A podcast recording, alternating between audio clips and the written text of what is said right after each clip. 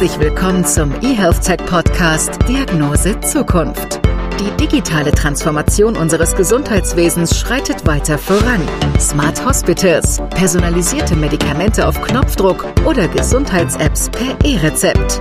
Was kommt als nächstes? Welche neuen, innovativen Ideen und Technologien setzen die Standards für die vernetzte Gesundheitsversorgung von morgen? Diese und weitere Fragen beantworten Ideengeber, Startup-Gründer und Branchenexperten im Gespräch mit unseren Gastgebern Doc Esser und Tobias Leipold. Herzlich willkommen zu einer neuen Episode der Diagnose Zukunft. Äh, hier ist der Doc Esser, leider heute ohne Tobias Leipold. Er lässt sich hier von mir in Persona vertreten. Ähm, nichtsdestotrotz, äh, wir vermissen ihn, aber wir werden natürlich auch ein wunderbares Gespräch führen, denn wir haben einen wunderbaren Gast und das ist nämlich Frau Dr. Cynthia Brigeno. Ich hoffe, ich habe es einigermaßen richtig ausgesprochen. sind ja Bresenio, aber das äh, klang schon sehr gut. Bresenio und da äh, kommt ja. natürlich direkt nochmal meine Korrektur. Bresenio, wir tut's uns ja Gott sei Dank. Cynthia, du bist Gründerin ja. und Geschäftsführerin von Frisk Innovation und heute möchte ich natürlich mit dir über Digital Health, Gesundheitsförderung, Medizin und Patienten-Empowerment sprechen und du musst uns natürlich erzählen, ja, was ist denn überhaupt deine genaue Arbeit in Frisk Innovation, beziehungsweise was verbirgt sich dahinter? Also stell dich doch einfach mal unseren Zuhörenden kurz vor. Wunderbar. Ja, also Cynthia ist mein Name, wie du schon sagtest. Ähm, ich bin ursprünglich, komme ich aus der Biochemie. Ich habe mal Biochemie studiert. Das ist schon sehr viele Jahre her. Ähm, und ähm, hatte schon immer das Bedürfnis, das Wissen zu vermitteln. Weil ich das Wissen und die Forschung selber zu machen, fand ich mühsam und anstrengend. Und deshalb bin ich in die Wissensvermittlung gegangen und habe dann gesagt, was, was kann man denn in Wissensvermittlung gemacht, äh, so machen? Bin dann einige Jahre im äh, Gesundheits- und Medizinjournalismus gelandet. Deshalb, ähm, um eben Gesundheit, Medizin, Informationen zu vermitteln und laienverständlich. Also das war so, so immer mein treibender Motivat Motivator sozusagen, dass ich gesagt habe, ich will das anderen, die es nicht so gut verstehen und die das nicht studiert haben, irgendwie vermitteln. Und deshalb bin ich eben von der Biochemie weggegangen oder von der Forschung in Richtung äh, Gesundheitskommunikation. Und da war ich journalistisch ein paar Jahre lang tätig und genau, nach ein paar Jahren im Gesundheitsjournalismus und Medizinjournalismus äh, habe ich mir dann auch immer wieder die Frage gestellt, Mensch, jetzt bin ich schon so gut dabei, Gesundheitsinformationen zu vermitteln an Laien und das war ich äh, viele Jahre in, für breite Publikumsmedien. Also ich war eine große Zeit lang beim Spiegel, dann war ich auch beim Wort- und Bildverlag tätig ähm, wo man eben für ein breites Publikum äh, Gesundheitsinformationen zur Verfügung stellt. Aber das war mir nicht zielgerichtet genug, sage ich mal. Also nicht äh, bei den Patienten sofort zur richtigen Zeit, am richtigen Ort, an der richtigen Stelle die Information, sondern jemand, der einen Spiegelartikel gelesen hat über Brustkrebs, sage ich jetzt zum Beispiel mal, der oder diejenige hat dann äh, bisschen was dazu erfahren, aber es war, es, es hat jetzt nicht unbedingt die, die richtige getroffen sofort oder in ihrer ähm, Patient Journey die richtige getroffen. Ich habe immer gefragt, okay, wie kann ich zielgerichteter sowas machen? Und deshalb habe ich äh, Frisk Innovation zusammen mit, mit meinem Partner gegründet, Geschäftspartner, der auch im Wort- und Bildverlag tätig mhm. war. Und ähm, genau, wir verschreiben uns dem Thema Gesundheitskommunikation, Gesundheitsinformation, äh, Arzt-Patienten-Kommunikation ist so unser Fokus. Also wie bringen wir Patientinnen und Patienten mit den Ärzten und Ärztinnen auf Augenhöhe? Ähm, wie können wir ihnen zur richtigen Zeit am richtigen Ort mit der richtigen Gesundheitsinformation helfen? Und äh, das machen wir bei Frisk Innovation so im Groben und Ganzen, aber wir werden uns da ja noch weiter drüber unterhalten. Insofern, das sollte es erstmal für die Einführung gewesen sein. Ich finde das total spannend, weil ähm, eigentlich machen wir denselben Job. Wir brechen letztendlich ja Medizin für Laien runter. Du hast das für den Spiegel gemacht. Ich habe das für den Westdeutschen Rundfunk mhm. gemacht und tue es nach wie vor. Ähm, für mich war das immer eine Passion, weil ich das immer mh, hm, ganz gruselig fand, dass die meisten Patienten-Arzt-Kommunikationen eigentlich äh, völlig äh, für nichts waren weil die Ärzte mhm. sich meistens so ausgedrückt haben, dass die Patienten nichts mitgenommen haben, beziehungsweise so gar nicht wussten, warum sie letztendlich eigentlich präventiv leben sollten, warum sie Sport machen sollen, warum sie sich gesund ernähren sollen, weil es der Arzt eigentlich auch nicht gut wusste, beziehungsweise sehr, sehr schlecht ausgedrückt hat. Wie kam es mhm. zu dieser mhm. Leidenschaft? Ja, das, das hat so meine Arbeit bedingt. Also äh, das, das kam von einem zum anderen. Also wie gesagt, schon bei, beim Spiegel und, und beim Wort- und Bildverlag, das ist ja der kleine, unscheinbare Verlag am Rande Münchens, der die einer der größten oder auflagenreichsten reichsten, äh, Zeitschriften, nämlich die Apothekenumschau rausbringt. Ähm, da habe ich äh, schon gemerkt, dass, ähm, dass das Interesse dafür total da ist, dass Gesundheit natürlich ständig gefragt wird, gerade von Patientenseite. Ähm, aber auf der Seite der Ärztinnen und Ärzte ist es halt oft so, wie du schon sagst, der Alltag lässt es nicht zu, die Zeit lässt es nicht zu, so dieses äh, sich runterbeugen zum, zum Patienten, zur Patientin und, und ihr wirklich ähm, äh, die Hand zu reichen und zu sagen, ich begebe mich jetzt in Anführungsstrichen auf dein Niveau runter, ja, das hat mir gefehlt, auch in meiner eigenen Erfahrung. Und das hat man immer und immer wieder im Alltag erlebt, durch Freunde, durch Bekannte, äh, meine Mutter zum Beispiel, die äh, viele Jahre lang krank war und, und äh, da Probleme hatte zu verstehen, die kam immer zu mir und hat gesagt, hey, sag mal, du musst mir das doch jetzt bitte mal erklären. Erklär du mir das doch mal. Und die war dann immer total happy und dieses, dieses Gefühl so, oh, endlich mal habe ich was verstanden und danke. Also ich habe mit ihr, weiß ich nicht, vielleicht irgendwelche Blutbilder mir angeschaut, äh, Arztbriefe gelesen äh, ne, und ihr versucht zu erklären, was das alles bedeutet. Und dieses Zufriedene danach, ah, jetzt hat sich endlich mal jemand für mich Zeit genommen und mir das in Ruhe erklärt, das, so, ne, das ist so ein Antrieb. Wo du sagst, ach guck mal, da kannst du auch wirklich was Gutes damit tun und, und äh, Menschen glücklich mitmachen, wenn du so willst, oder zumindest helfen. Okay, das hast du jetzt perfektioniert mit Frisk Innovation. Bevor wir darüber nochmal genauer sprechen, ähm, du hast auch eine Initiative, die heißt Faster Than Corona. was versteckt ja. sich denn dahinter? Ja, also äh, Faster Than Corona ist entstanden natürlich äh, zu Beginn der Pandemie. Das war eine, eine also bevor man hier zu viele Erwartungen schürt, das war eine, eine Initiative von Dr. Tobias Gantner. Ich weiß nicht, ob ihr den kennt oder du den kennst. Ähm, das ist auch ein ganz großer Vordenker aus dem Bereich Digital Health und, und Innovation. Also kann ich als äh, Gast euch sehr herzlich ans, äh, ans Herz legen. Ähm, der hatte mich angerufen und gesagt, Cynthia, wir müssen hier was machen. Ich, ich, ich, ich sehe, da passiert ganz viel. Es werden Informationen verlangt auf der einen Seite, aber ich glaube, wir können auch mit Digitalisierung und Datenspende können wir dazu beitragen, die Pandemie besser zu verstehen. Wir waren ganz am Anfang der Pandemie, mehr, ich rede jetzt von März 2020, so um den Dreh rum. Da wussten wir noch so wenig. Also aus virologischer Sicht wusste man natürlich schon relativ viel. Also klar, es ist ein neues Virus gewesen oder oder neuartiges Coronavirus, aber Coronaviren an sich, die Virologen kannten das. Aber epidemiologisch wusste man halt noch wenig. Was macht es? Ähm, welche, welche Symptome löst es hervor? Wie sind die Verläufe? All solche Sachen. Und ähm, um aufwendige Studien zu betreiben, braucht es natürlich viel Zeit, es braucht Geld, äh, die müssen kontrolliert sein und so weiter und so fort. Ähm, und wir haben irgendwie den Ansatz gesucht, wie können denn die Bürger dazu beitragen, diesen Prozess zu beschleunigen? Und da haben wir Faster Than Corona aufgesetzt, haben gesagt, wir wollen versuchen, so eine Art Citizen Science Projekt ins Leben zu rufen und haben Menschen dazu aufgerufen, ihre Daten zu spenden. Also zu sagen, sind sie positiv, sind sie negativ, welche Symptome haben sie, wie, wie lange haben sie die Symptome Symptome gehabt, was haben sie festgestellt und so. Und das war der, so der Ansatz ganz am Anfang. Und wie gesagt, das haben wir gestartet im März 2020 und das war ein ehrenamtliches Projekt von, ich sag mal, vier, fünf, sechs Leuten, die sich da zusammengetan haben. Das waren Epidemiologen, äh, Menschen aus dem Apothekenbereich äh, und dergleichen. Und ähm, genau, haben eine Webseite aufgemacht, haben Umfragen, Fragebogen dann ins Leben gerufen oder, oder erstellt und haben versucht, dann eben auf Datenspenden zu gehen. Und ja, ähm, so kam es zu dieser Initiative. Ähm, man muss dazu sagen, dass das wirklich ein, ein Versuch war, der klug gemacht hat. mal kurz. Versuch macht klug. ähm, Was heißt das?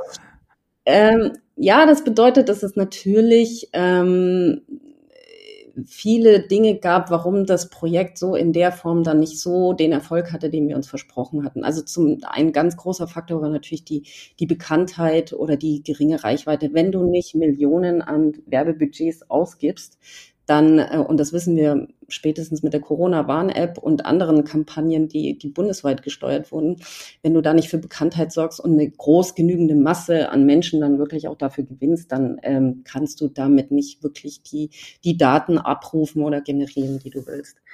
Ähm, ich glaube aber sehr wohl, dass man mit so einem Citizen Science Projekt in der Form zum Beispiel hätte herausfinden können, dass viele diesen Geschmacks- oder Geruchssinn ähm, verlieren beim, bei den Symptomen. Wenn man schnell wirklich riesige Datenmengen gehabt hätte und hätte man immer wieder feststellen können, die meisten Patienten geben an als Symptom, ich, ich habe keinen Geruch mehr. Und das hat ja eine Weile gedauert, bis wir das wussten.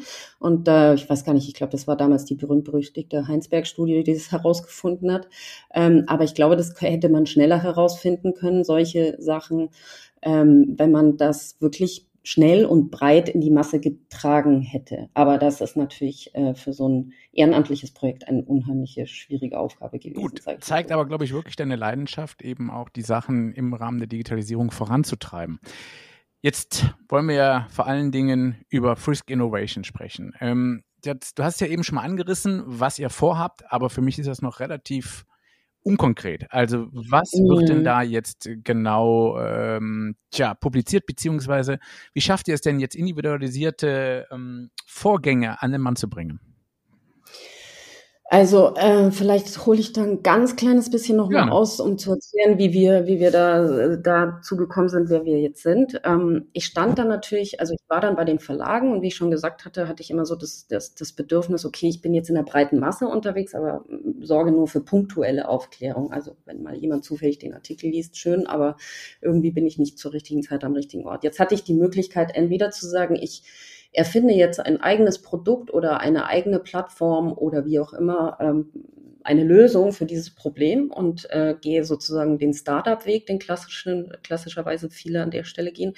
Oder ich sage das, was ich kann und das, worauf ich spezialisiert bin oder wir, also Daniel, mein Geschäftspartner und ich, äh, worauf wir spezialisiert sind, dass die Expertise können wir zumindest unterstützend einbringen. Und wir haben uns dann einfach für den zweiten Weg entschieden, dass wir gesagt haben, okay, wir sind jetzt eine Agentur und kein, äh, also niemand, der jetzt eigene Produkte oder Projekte herstellt, wobei das inzwischen nicht mehr ganz stimmt. Ähm, wir haben inzwischen auch was anderes noch in der Pipeline. Vielleicht kommen wir dazu später noch dazu. Aber wir sind jetzt, haben uns dann aufgestellt als Agentur und haben gesagt, wir unterstützen andere dabei, ihre Zielgruppen, ihre Patientengruppen, ähm, ja, zu, zu befähigen, zu empowern. Äh, und da sind wir tatsächlich ähm, mit Auftragsarbeiten unterwegs. Also wir haben ähm, Kunden aus den verschiedenen Bereichen. Das sind also zum Beispiel äh, Institute, wir haben Labordiagnostikunternehmen, wir haben Verlage klassischerweise auch als Kunden, äh, weil wir aus der Verlagsbranche kommen. Dann haben wir so mittelständische Unternehmen, die im Gesundheitssektor unterwegs sind, äh, niedergelassene Ärzte, Fachgesellschaften. So, sowas sind Kunden von uns und die kommen mit den unterschiedlichsten Anforderungen zu uns, wo es aber also die Projekte, die wir annehmen, drehen sich dann wirklich darum, also Gesundheitsinformationen den entsprechenden Zielgruppen dann zu, zu vermitteln. Und wie wir das machen, das hängt wirklich von Projekt zu Projekt ab. Das kann sein, dass wir andere dabei unterstützen, eine App zu entwickeln und zu designen. Also wir sind sehr stark im Thema Design unterwegs. Daniel, mein Geschäftspartner, ist auch äh, Professor an der Uni Münster für Informationsdesign. Also dieses Thema Informationsdesign oder Designprozesse äh, zu steuern. Das ist so das eine. Äh, das andere kann aber auch wirklich klassischerweise sein, dass wir sagen, wir, wir machen Webseiten mit Gesundheitsinformationen, wir erstellen Flyer, Magazine, andere Produkte. Also das kann wirklich ganz breit aufgestellt sein, weil für mich ein ganz wichtiger Faktor ist, wir reden immer über digitale Gesundheit und das Wort digital wird dabei so ganz nach vorne gerückt, aber ich finde, Digitalisierung um der Digitalisierung willen sollte es nicht einfach nur sein, sondern sollte sich immer wirklich an den Patienten oder an die Zielgruppe orientieren, was die jeweils braucht zur richtigen Zeit am richtigen Gut, Ort. Gut, dann aber hau doch jetzt mal ein wirklich ganz klares Beispiel raus, wo genau eben der Patient davon richtig profitiert hat. Ah, das ist ja noch alles, ich kann es mir vorstellen, ungefähr, aber vielleicht ja. äh, jetzt noch ein ganz, ganz klares Beispiel. Also, ähm, wir, bei vielen Projekten sind wir natürlich noch äh, im, im, im Prozess sozusagen und es ist noch nichts, äh, noch nicht äh, marktreif, aber wir sind zum Beispiel jetzt beteiligt an der, an der Entwicklung einer App, die Patienten mit äh, bestimmten Krebserkrankungen begleiten soll. Die also den Patienten dabei an die Hand nehmen, vor der Operation die richtigen Informationen bekommen zu dem Thema, was sie erwartet, was bei den Operationen passiert, wie sie danach weiter vorgehen können und ähm, dann nach der Operation oder nach der Behandlung, Bestrahlung, was auch immer dann kommt, äh, ihnen dann helfen soll, ähm, durch den Alltag zu gehen, sei es mit Hilfe von Tagebuchfunktionen, von kleinen Tipps, Tricks, äh, Erinnerungsfunktionen zur Einnahme der Medikamente, solche Sachen. Das ist so klassischerweise ein Feld, in dem wir unterwegs sind. Und wie gesagt, Marktreife, ich meine, da brauche ich dir nichts erzählen. Gesundheits-Apps, bis die fertig entwickelt sind, das dauert. Mhm. Also wir sind in ganz vielen Projekten im sogenannten MVP-Stadium, also im, im Prototypen-Stadium oder in ersten Tests. Das ist aber keine Kölner Firma, ne? Nein. Nein, es ist, es ist wirklich, also es sind ähm, verschiedenste, verschiedenste Kunden. Das ist auch. Ähm, ja, weil mich das jetzt wirklich äh, sehr erinnert. Ich stelle sowas selber her. Mhm. Und bin aber gerade dabei, aus meiner Firma auszusteigen. Und mhm. äh, ich weiß, dass genau dieses Produkt gerade marktfertig gemacht worden ist. Und das wäre jetzt echt witzig ah, ja, okay. gewesen. ja, ja. Nee, das ist es, das ist es nicht. Aber ich, wir sind da natürlich auch nicht die Einzigen. Ne? Mhm. Also da sind wir lange nicht die Einzigen, die, die solche digitalen Gesundheitsanwendungen entwickeln. Und ich rede jetzt nicht mal zwingend von der Liga, die dann wirklich verschreibungsfähig sein soll, sondern ich rede zum Teil auch von einfachen Gesundheits-Apps, die nicht mal als Medizinprodukt mhm. zertifiziert mhm. werden sollen. Aber ein anderes Beispiel, was ich dir sagen kann, ganz kleines Beispiel, äh, wo wir wirklich auch merken, wie sehr das den Patientinnen hilft. Äh, wir haben einen, einen Kunden, der ist, äh, die machen eine Dysplasie-Sprechstunde. Ähm, also Dysplasien sind diese Gewebeveränderungen, die man beim Gebärmutterhalskrebs feststellt oder vor dem Gebärmutterhalskrebs feststellt oder zum Screening von Gebärmutterhalskrebs eben untersucht. Und äh, viele Frauen, die dann vom, vom, vom Gynäkologen oder von der Gynäkologin kommen und einen ersten Befund haben, sie sollten zu dieser Sprechstunde hingehen, um diese Untersuchung äh, zu machen und sich das genauer anzuschauen, sind natürlich total verunsichert. Und für, für diesen Anbieter oder diese Sprechstunde haben wir eine Webseite gemacht, ganz einfache Webseite, wo wir wirklich verständliche, leinverständliche Informationen für die Frauen äh, aufgestellt haben, die ähm, visuell, grafisch sind, die halt zeigen, wie funktioniert dann dieses, diese Untersuchung, äh, was passiert dabei und äh, und vor allen Dingen die Sorge genommen hat, dass das wirklich, also wenn man da frühzeitig hinkommt, dass man da in der Regel absolut keine, sich keine Sorgen machen muss, dass da jemals überhaupt Gebärmutterhalskrebs draus erwächst. Mhm. Und das, da haben wir das Feedback von den Frauen, sie finden die Seite so toll, dass sie, dass sie sich da gut aufgehoben fühlen und dass ihnen das wirklich ein Stein vom Herzen fällt, wenn sie das dann erstmal sehen. Wäre das so ein typisches Beispiel dafür, dass das Tools für eure Patienten sind, ähm, um ihre eigene Gesundheit letztendlich zu fördern und zu überblicken? Weil ich weiß, genau. dass Patienten-Empowerment wichtig ist. Also das wäre so ein typisches genau. Beispiel. Genau, das mhm. wäre so ein typisches Beispiel. Und wenn wir das jetzt also im nächsten Schritt könnte man überlegen, die, krieg, die Frau kriegt ja von ihrer Gynäkologin oder vom Gynäkologen kriegt sie einen Befund und da steht vielleicht auch eine Kennziffer zu dem Befund dann da. Die könnte sie vielleicht dann auch in die Webseite eingeben und dann erhält sie dann zusätzlich noch die Information, was für ein Stadium ist das, äh, wie sehr ist es schon fortgeschritten oder was muss sie damit machen. Die meisten, die können sich ja dann noch Monate Zeit lassen, um überhaupt einen Termin da auszumachen bei der Dysplasie-Sprechstunde. Also sowas wäre dann, und das ist so Empowerment at its best, weil weil ich richte mich an die Patientin, die genau dieses Thema hat, die das jetzt zu dem Zeitpunkt braucht und die kann dann auch noch mit eigenen einfachen Mitteln sich dann noch zielgenau für sich individualisierte Informationen daraus holen. Das wäre so ein klassisches Beispiel. Und das wäre ja zum Beispiel eine sehr, sehr wichtige Zielgruppe, die dann genau. an euren Ideen profitiert. Welche Zielgruppen profitieren denn noch von euch? Also ihr erstellt ja auch medizinische Inhalte für Ärzte und bietet auch Workshops an mit Schwerpunkten Gesundheitskommunikation und Medizinjournalismus. Ich sehe da viel Notwendigkeit. Ähm, was war denn der Antrieb, das Ärzten anzubieten? Ähm, ja, der Antrieb, Ärzten das anzubieten, ist auch ähm, eben Ärzte mit Patienten auf Augenhöhe zu bringen. Also wirklich auch äh, vielleicht beide Seiten an einen Tisch zu setzen. Also wir, wir reden, wir reden mit Ärzten genauso viel wie mit Patienten und versuchen immer die beiden Sichtweisen in das, was wir jetzt entwickeln oder das, was wir tun, ähm, da reinzubringen. Jetzt muss man sagen, Ärzte als, als Zielgruppe äh, ist gar nicht so einfach daran zu kommen. Also wir würden uns viel mehr wünschen, dass wir mehr Ärzten anbieten können, aber ich merke da schon noch, da ist schon noch so eine Hemmschwelle da, dass das gar nicht so stark nachgefragt wird, weil äh, aus verschiedenen Gründen. Ich denke mal, das ist die Zeit, das ist der Praxisalltag oder der Klinikalltag, das ist dieses, ähm, was soll ich denn jetzt noch alles tun und noch besser machen und wie soll ich das dann auch implementieren, solche Sachen. Also da stehen ja Ärzte oder, oder die Anbieter, Leistungserbringer immer vor dem großen Fragezeichen, wie soll ich das denn in meine Praxis dann noch mit reinbringen, ja. Und wenn wir dann zum Beispiel davon reden, äh, wie kann ich Ärzte schulen, zum Beispiel im Thema digitale Gesundheitsanwendung, also Schrägstrich DIGA, dann äh, schauen die doch momentan noch mit ziemlich ratlosen Augen und sagen, wie im Leben soll ich jemals eine, eine App äh, verordnen? Ja, wozu, wenn ich gar nicht mal weiß, was die App kann, mhm. äh, was sie tut und so weiter. Also das sind noch, da stehen wir noch vor sehr, sehr großen Hürden aus meiner Sicht. Ähm, nichtsdestotrotz muss man ja irgendwann mal anfangen mhm. und irgendwann mal loslegen. Und insofern, deshalb bin ich nach wie vor Feuer und Flamme dafür.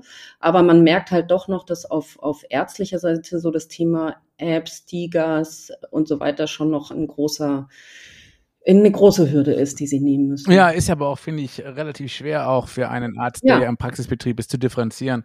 Äh, was kann die App jetzt wirklich? Äh, ist sie genau. zertifiziert? Genau. Ist sie nicht zertifiziert? Ist es ein Medizinprodukt oder ist es letztendlich nur etwas, was dem Patienten wiederum Informationen liefert? Ähm, also ich gebe dir völlig recht. Ich würde es nicht als Hürde bezeichnen, sondern das ist, glaube ich, der ganz normale Weg, dass Apps quasi in die Behandlung implementiert werden, wie es eben mhm. Chemotherapien sind oder andere medikamentöse mhm. Therapien. Mhm. Ne? Klar. Also das, ähm, ich meine, vieles erschließt sich einfach aus Verordnersicht mhm. nicht. Ne? Was, was, was ist drin hinter was genau bekommen die Patientinnen zu sehen? Und aus meiner Sicht müssen wir da schon noch hinkommen, dass wir dass wir bei der Entwicklung solcher Tools auch wirklich ganz stark diese Gruppen mit reinnehmen. Ähm, Pilotprojekte an Kliniken und, und, und anderen Bereichen gibt es ja zum Teil auch schon und das finde ich gut und wichtig. Aber man muss auch dahin kommen, dass man so eine Art rote Liste für Apps dann entwickelt oder dass Apps sowieso dann auch im Studium klar sind, weil also wir haben noch ganz groß das Thema, ähm, ein Arzt, der einen Patient sieht oder eine Ärztin, die einen Patient behandelt, die fragt doch nicht sofort, äh, kann ich dafür auch eine App verschreiben, sondern die macht ihre Behandlung oder ihre Diagnose, wie sie es kennt ähm, und, und fragt nicht sofort, gibt es dafür eine App? Und bis wir da hinkommen, dauert es noch lange. Umgekehrt aber gilt es ja genauso. Ne? Die Menschen fragen sich ja auch nicht sofort, wenn sie irgendwie Wehwehchen haben oder irgendein Problem, dass sie zum Arzt gehen, äh, gibt es dann auch eine App dafür, sondern sie fragen den Arzt, die Ärztin, welches Medikament gibt es, was empfiehlst du mir als Therapie und so weiter. Und tatsächlich suchen sie ja als erstes wirklich Ärzte auf und nicht, schauen nicht in irgendwelchen App-Verzeichnissen nach, gibt es da auch eine App dafür. Mhm. Und bis das der Fall ist, da haben wir noch viel, viel vor uns, aber ich finde, es macht Spaß, daran zu arbeiten und sich damit äh, zu beschäftigen. Das glaube ich auch. Und ich glaube auch, dass ähm, der Weg aber dadurch geebnet wird, dass viele ähm, Menschen die äh, Apps benutzen als Präventionsmaßnahme und nicht mhm. als Therapie. Ich glaube, Therapie wird tatsächlich noch etwas brauchen, weil es sehr ungewohnt ist, statt einem Medikament eine, eine App zu verschreiben letztendlich. Aber ja. ich glaube, die Anwender selber, nämlich die Patienten, die werden das relativ schnell akzeptieren, weil es einfach auch schon so viele Gesundheits-Apps gibt, die ja auch zum Teil sehr, sehr gut sind. Aber wo du jetzt, ja. man hört ja schon so ein bisschen, ich würde jetzt nicht sagen Kritik raus, aber du siehst halt viel Luft nach oben, was die Digitalisierung des Gesundheitswesens angeht. Hm, wo siehst du denn dich mit deiner Firma als Vorreiter, beziehungsweise ähm. wo siehst du den größten Optimierungsbedarf? Ja, also das ist tatsächlich ähm, mein Credo nach wie vor, ist, ist immer noch Digitalisierung, nicht um der Digitalisierungswillen. Ähm, größten Bedarf sehe ich an ganz, ganz vielen, an ganz vielen Bereichen. Also das kann man, glaube ich, gar nicht so an einem einzelnen Bereich festmachen, würde ich mal sagen, weil, ähm, weil das schwierig ist. Aber natürlich haben wir das Thema ähm, digitale Gesundheitskompetenz. Also wenn ich jetzt mal ein, ein Beispiel mir rausgreife, ist es, wäre es zum Beispiel die digitale Gesundheitskompetenz der Menschen zu fördern. Nicht nur der Menschen, sondern auch auf Arztseite oder ja, ärztlicher oder Leistungserbringerseite, ähm, um die Akzeptanz dieser Tools auch zu fördern, mehr in die Bildung damit zu Aber gehen. da wären wir also wieder ich, bei Wissensvermittlung, oder? Ja, Ja, ja, klar, natürlich. Aber ich muss, ich muss ja auch das Wissen haben, wie ich diese Tools auch äh, am besten einbringen kann. Also nehmen wir mal das Beispiel, nehmen wir mal das Beispiel Gesundheitsinformation. Ähm, alle, jeder, jeder kann googeln, ja. Das können wir alle, das tun wir auch, aber die wenigsten von uns wissen, wo wir wirklich seriöse, evidenzbasierte Gesundheitsinformationen finden. Und das liegt aus meiner Sicht auch darin, dass wir noch keine, äh, nicht wie andere Länder auch zum Beispiel schon, schon eine Marke dafür haben oder ID-Anlaufstelle, ja. Wir haben dieses Plattformdenken haben wir noch nicht so weit vorne, äh, wie, wie andere, andere das zum Teil schon haben. Natürlich krassestes Beispiel wäre jetzt irgendwie sowas wie China oder so, wo dann Tencent dieser Welt alle, alles, was Gesundheit ist und Gesundheitsdienstleistung, alle auf ihre Plattform, eine Plattform bringen und du dann einfach dich dann nur umtummeln musst. Aber äh, sowas haben wir gar nicht. Also frag mal jemanden, der, der nach Gesundheitsinformationen sucht, wo, wo gehst du denn rein? Ja, ich google. Aber niemand sagt ja, ich gehe jetzt gezielt auf gesundheitsinformation.de oder äh, gesundbund.de, ja, das sind alles noch, ähm, noch nicht gelernte, also die Medienkompetenz fehlt an der Stelle nochmal, ne? Und aber auch von unserer Seite aus die, die, die Vermittlung dessen. Also wir, wir sorgen ja auch nicht dafür, dass da, ein, ein, wie soll ich sagen, dass da eine, dass man da auch richtig Lust drauf hat, sich da mal damit auseinanderzusetzen. Woran liegt das nach deiner Meinung? Also hängt das damit zusammen, dass wir Ärzte und Ärztinnen auch gerne das Wissen für uns behalten, um so ein bisschen, tja, das ist mit Sicherheit ein Teil der mhm. Wahrheit, wobei das, glaube ich, ändert sich langsam, aber sicher. Also ich, ich kenne inzwischen auch immer mehr Beispiele von aus dem Bekanntenkreis oder auch selber erlebt, wo, wo es Menschen gibt, die da oder Ärzte gibt, die sagen, guck mal hier drauf oder schau mal da drauf. Also ich empfehle dir die Information und die Information und da kannst du dich vorinformieren. Mhm. Ähm, aber ich glaube, es hat viel auch mit diesen ähm, ja, wie soll ich sagen, Kampagnen-Marketing-Denken zu tun. Wir vermarkten diese Sachen nicht. Wir machen da nicht irgendwie geile Markenbilder draus, wo sagt, da habe ich mhm. Bock drauf, auf diese mhm. Plattform zu gehen. Ja, gut, aber ich finde, also, das ist ja ein großes, das ist ja generell ein Problem von Deutschland. Ne? Also das glaube ich, was die Amerikaner ja, ja schon Übermaß machen. Make America Great Again. Äh, genau. Ja, das ist in Deutschland genau das Gegenteil. Also genau, das ist so sehr zurückhaltend und wir müssen das alles seriös halten und wir müssen natürlich ste stecken da auch seriöse Ab Absender dahinter und die müssen auch ihre Seriosität wahren.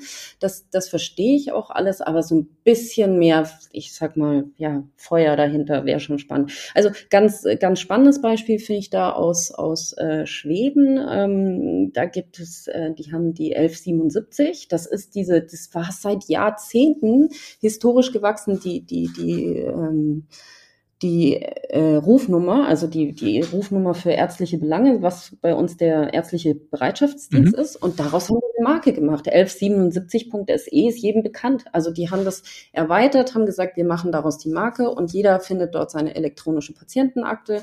Äh, der findet da Vermittlungen zu, zu anderen Ärzten und so. Und das haben die als Markenleitbild auch, also als Marke gut etabliert, sodass jedem wirklich die 1177 im, im Kopf ist oder die, die den mit Gesundheit BK. Auch da hast du, du hast deine elektronische Patientenakte dort, du hast, jeder hat sein, sein Konto, loggt sich da ein. Also es ist so dieses Plattformdenken und dann auch dieses Markendenken. Ich glaube, das, das fehlt noch. Ähm, man sieht jetzt so erste Bestrebungen. Ich meine, ähm, wenn ich mich jetzt durch meinen Insta-Feed jetzt klicke, dann äh, kommen mir auch immer wieder mehr solche Plattformen entgegen für, für ähm, Medikamenten-Delivery-Services, mhm, also genau. die die Gorillas der, der Apotheker und so. Das finde ich schon mal ganz spannend und geht so in die Richtung, die ich jetzt gerade so andeuten möchte. Ähm, aber ich denke, da ist auch noch viel Luft nach oben. Was mich zur nächsten Frage bringt, äh, wo siehst du denn dann Frisk Innovation in der Zukunft, beziehungsweise was sind denn eure Ziele? Ah, ja, das ist, eine sehr große Frage. Ähm, vielleicht noch zum Hintergrund zu uns ein bisschen. Wir sind momentan noch ein recht kleines Team. Ne? Gegründet haben wir sind 2017 haben wir uns gegründet. Ähm, da waren Daniel und ich eben noch auf der grünen Wiese und haben dann so unsere ersten Fühler ausgestreckt und einfach mal nach Kunden gesucht, die für uns ganz spannend sein könnten. Und das ist jetzt gerade mal fünf Jahre her. Und inzwischen sind wir zu fünf oder werden bald sechs feste Angestellte sein in Summe. Ähm, Genau, und ähm, da fühle ich mich eigentlich in der, also wir, wir ste stecken auch noch so in diesen, in diesen Gedanken, was, wo wollen wir denn als Agentur hin? Wollen wir mal so eine Riesenagentur sein, wie so ein Serviceplan und Full-Service-Agentur oder wie, keine Ahnung, gibt's ja tausend, war jetzt nur ein Beispiel, aber wollen wir mal so eine richtige große Full-Service-Agentur sein, die alles Mögliche anbietet oder wollen wir weiterhin in unserer Nische bleiben? Und die Frage haben wir eigentlich schon für uns beantwortet, dass wir sagen, wir wollen eine kleine, feine Boutique-Agentur sein, so nennen wir das immer Boutique-Agentur. Mhm. Äh, die halt irgendwie ähm, auch Spaß im Team hat. Ja, also ich glaube nicht, dass sich jetzt mal irgendwann in fünf oder zehn Jahren, dass wir da 50 Leute werden. Ähm, aber ich bin auch jemand oder wir sind auch äh, immer offen für, für, für Treiber von außen. Ne? Also wir sind äh, offen für Kooperationen, für Projekte. Wir haben jetzt tatsächlich auch äh, ein Projekt gestartet, ein Joint Venture, wo wir uns tatsächlich jetzt auch mal ausprobieren werden, uns selber eine, äh, eine App zu bauen. Ich möchte, kann da noch nicht so viel verraten, aber es geht auch in, in Richtung Femtech. Äh, wir hatten vorhin schon den, den Schwangerschafts-, äh, den, den Frauenbereich. Mhm. Jetzt wir gehen da mehr in Richtung Schwangerschaftsvorsorge oder Frauenvorsorge in die Richtung, ähm, recht medizinische Ausrichtung. Da wollen wir uns mal ausprobieren mit einem ersten Produkt und auch mal so eine Startup-Reise machen. Aber so alles in allem sind wir wirklich offen für Projekte, solange und, und äh, Kunden, solange das Projekte sind, hinter denen wir auch stehen können. Also, das ist ja, glaube ich, Grundvoraussetzung. Ne? Ja, uns kommt es halt drauf an, dass es irgendwie alles evidenzbasiert ist. Wir sind immer patientengetrieben oder patientenorientiert. Das hat mich auch meine Zeit im Journalismus gelernt, dass man eben immer das so aus dieser Verbrauchersicht hat, immer mit dem kritischen Blick, wer steht denn da dahinter und so. Und also, wo ich uns nicht sehe, ist ja oftmals einfacher zu beantworten oder wo in die Richtung, in die ich persönlich jetzt nicht gehen will. Heißt nicht, dass das nicht seine Daseinsberechtigung hat, um Gottes Willen, aber ich sehe mich jetzt nicht als Full-Service-Agentur, die Marketingkampagnen für bestimmte Medizin mhm. äh, Medikamente macht oder so. Das wäre jetzt nicht mein, da hätte ich nicht so Spaß drauf. Okay, das wäre auch eigentlich, glaube ich, was ganz anderes, als du bis dato jetzt hier uns erzählt hast, ne? Ja. Das wäre ja, dann klassisch. Ja, ja. Aber es ist, es ist gar nicht so einfach, dass das, was wir jetzt machen, das hast du ja auch gemerkt in, den, in, den, in der Frage am Anfang so, äh, weil du gesagt hast, was macht ihr denn eigentlich? Das ist auch gar nicht so einfach zu kommunizieren nach außen hin. Das fällt uns immer wieder auf, dass wir, dass wir das quasi ähm, noch nicht immer von Anfang an sofort ganz schnell verständlich machen können, was wir tun. Und das liegt aber auch daran, dass wir so breit aufgestellt sein. Und, und wie ich vorhin schon sagte, das kann halt von der App sein bis hin zum Magazin oder bis hin zum Flyer, den wir auch mal gestalten. Der, das ist da auch mit dabei. Kann das alles Mögliche sein. Wobei ich schon als aber Fazit herausziehe, dass ihr letztendlich individualisierte Kommunikation macht. Mhm. Mhm, ja, das wäre doch, also so würde ich jetzt eigentlich dich, Cynthia, bezeichnen. Ja, das ist dein ja. Ziel. Ja, wunderbar. Ähm, danke für die Zusammenfassung. ich gebe immer alles, also ich schicke euch die Rechnung demnächst. Ja, genau. Können wir gerne so ah. machen. Ja, oftmals braucht man ja den Blick von außen und auch, äh, auch die sozusagen das Feedback von außen, wie andere einen wahrnehmen. Und das, äh, das hm, sollte man sich immer wieder abholen. Das stellen wir schon auch fest. Aber ein bisschen wachsen möchte ich noch, das schon. Aber wohin die Reise genau geht und wo wir in fünf Jahren stehen, da bin ich selber noch gespannt drauf. Wir hatten eben schon uns äh, darüber unterhalten, dass Deutschland ein bisschen hinterherhinkt und dass es eben andere Länder gibt, die bereits Plattformen etabliert haben. Du warst in der Studie Hashtag Smart Health Systems drin. Ähm, zum einen, was hat die Studie gemacht und äh, wie schätzt du denn die Lage zukünftig an? Mhm. Also die Studie, das war ja ein Projekt der Bertelsmann Stiftung. Ähm, das hat äh, hauptsächlich oder das hat äh, die Bertelsmann Stiftung ins Leben gerufen. Die haben sich zusammen mit einem anderen Anbieter haben sie sich äh, wirklich 17 Länder in ganz, äh, auf der ganzen Welt angeschaut und äh, das Thema Digitalisierung untersucht und haben so eine Art ähm, Digitalisierungsindex der einzelnen Länder erstellt. Also wie groß, äh, wie weit ist Digitalisierung im Gesundheitswesen schon vorangeschritten? Wie groß ist die Readiness für die Digitalisierung? Also wie, inwieweit sind die Strukturen schon aufgestellt? Wie steht es um Interoperabilität und dergleichen oder äh, Telematik, Infrastruktur, äh, Äquivalente, also die heißen ja woanders anders, ähm, solche Sachen, ne? Und haben dann nach ganz verschiedenen Kriterien eben sich die einzelnen Länder angeschaut, wo sie jeweils stehen. Und in der Summe waren es, glaube ich, äh, wenn ich richtig weiß, 17 Länder. Und ich habe die Bertelsmann Unterstützung, äh, Bertelsmann Stiftung dabei unterstützt, diese Ergebnisse aus der Studie nach außen hin zu kommunizieren. Ähm, das nur so mal äh, vorab sozusagen, was die Studie gemacht hat. Und bei der Studie kam raus, dass wirklich Deutschland in diesen ganzen ähm, ähm, KPIs, wenn du so willst, ziemlich weit hinten steht. Ich glaube, wenn ich es richtig erinnere, das ist jetzt auch schon wieder ein paar Jahre her, landeten wir da tatsächlich auf dem 16. Platz oder so. Und ähm, ich traue mich gar nicht zu fragen, von wie vielen. Von 17. Boah, also, ist ja wie beim Eurovision Song Contest. Genau, genau. Also wirklich nicht, nicht sonderlich rühmlich. Also die, wenn man sich diese ganzen einzelnen Faktoren angeschaut hat, waren wir da wirklich äh, schlecht abgeschnitten. Und da spielten natürlich die unterschiedlichsten Faktoren eine Rolle. Also das war das Thema EPA, wie weit, wie sieht es um die, wie steht es um die EPA, E-Rezepte, äh, Plattformen, Gesundheitsinformationen, äh, auch die technologischen Voraussetzung, Voraussetzungen, wie steht es um die, um die Grundstrukturen, also die, die IT-Grundstrukturen und so weiter und so fort. Und in ganz vielen Bereichen waren wir da halt leider Schlusslicht. Und insofern äh, konnte man das nur so nehmen. Äh, das, die Studie ist schon ein paar Jahre her. Ich denke, wir haben mit diesen ganzen Themen DIGA, das, was jetzt das Health Innovation Hub natürlich vorangebracht hat in den letzten Jahren, ähm, unter anderem haben wir schon einige Sprünge gemacht. Ähm, ich bin der Meinung, dass wir bei einigen Dingen schon auf dem richtigen Weg sind und ähm, da auch ähm, jetzt vielleicht nicht mehr so ganz Schlusslicht wären, wenn man sich das jetzt aktuell wieder anschauen würde.